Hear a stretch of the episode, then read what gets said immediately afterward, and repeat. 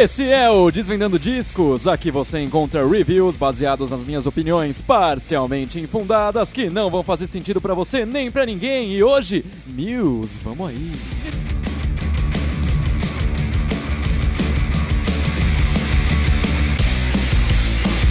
Em primeiro lugar, me perdoe você, ouvinte do Desvendando Discos, porque semana passada você ficou sem episódio novo e eu tenho que dizer que foi devido a problemas técnicos. Se é que falta de comprometimento conta como problema técnico. Tá bom, tá bom, eu vou mandar a real aqui então. Ouvi tanto Kings of Leon, me desanimou pra vida. É, quase que eu assisti How I Met Your Mother inteiro de novo, só pra me recuperar. Obrigado, Kings of Leon. Mas no meio disso tudo eu consegui encontrar a paz interior e comecei a refletir: Bruno, você só tem falado de álbum ruim nesse programa, qual é o seu problema? Isso não faz bem para você. E aí eu recorri até a opinião de terceiros. Ei, cara, o último álbum do Green Day tá, tá bem bacana, viu? Aí eu dei play no álbum lá, o Revolution Radio, o último lançamento do Green Day. Tava ouvindo de boa quando de repente fui tomado pelo pensamento: peraí, esse álbum é uma merda. Segunda opção que eu pensei foi pegar aquele álbum do Eminem mais recente, que ele meteu o pau na galera toda, e falar a respeito. Mas eu já ouvi esse álbum uma vez e eu não quero passar por aquilo de novo. E foi aí que eu me deparei com a resposta: quem lançou um álbum no final do ano passado? Muse. Quem é Muse? Banda britânica de rock formada em 1994 com três integrantes, ou seja, um power trio. Já falei bem de power trio aqui antes e normalmente isso é verdade. Power trio significa coisa boa. Vamos ver se isso vale pro Muse ou não. Pois é, eu entrei nessa sem saber muita coisa sobre a banda. A única coisa que eu sabia de fato sobre o Muse é que tem umas guitarras da hora. E para mim, isso já é meio caminho andado.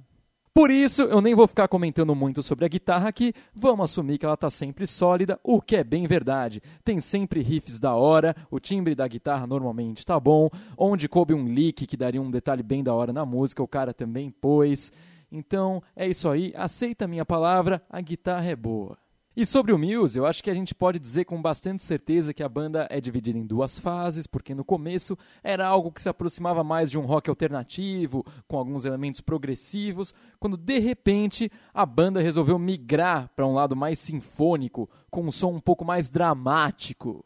E quando eu digo dramático, é o drama real, drama nível casos de família. Sabe quando você liga no SBT e tá escrito lá embaixo: Meu marido gosta de levar chinelada na cama? É mais ou menos por aí. Essa mudança no som veio em 2009 com o álbum The Resistance, que é baseado nos livros 1984 e Admirável Mundo Novo, que contam né, sobre o futuro com essa visão distópica. E eu acho esse tema naturalmente interessante, então esse álbum chamou minha atenção logo de cara.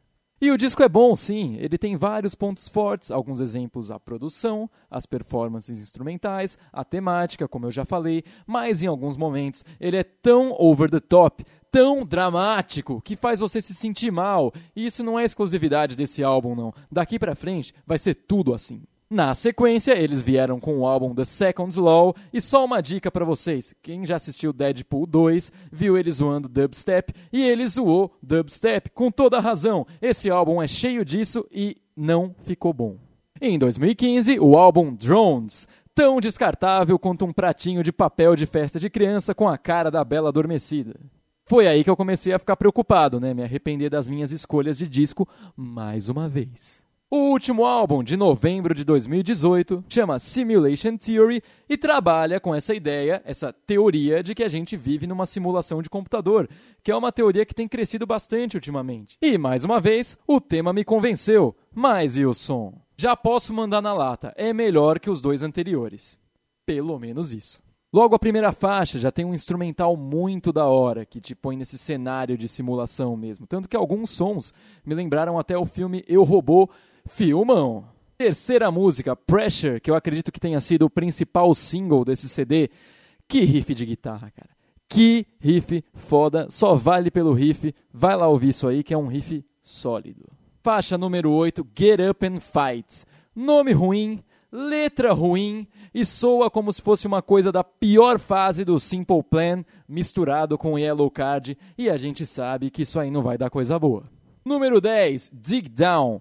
Gospel cibernético, eu não tenho estrutura para isso. Vamos resumir. Olha, se esse tema não te interessa, nem vai ouvir, não perde seu tempo. Eu só escutei por causa da temática e ainda assim, as letras não são boas, elas são mal escritas e conforme o álbum vai passando, meu interesse foi cada vez diminuindo mais. E eu sinto uma falta de identidade no vocal do Muse que me incomoda bastante. Tem horas que soa como U2, tem horas que soa como The Killers, tem horas que infelizmente soa como Weezer. Sinceramente falando, o Muse devia começar a fazer só música instrumental, porque nessa questão de inserir as pessoas na brisa deles através somente dos instrumentos, eles mandam muito bem.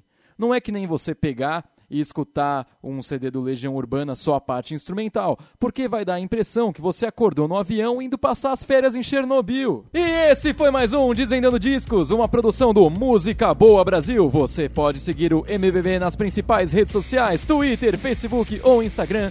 Pode me seguir no Instagram também, BrunoSchneider04. Siga o Dizendando Discos nas principais plataformas de podcast, em especial Spotify, ajuda a gente bastante. Fique atento aos novos episódios e falou!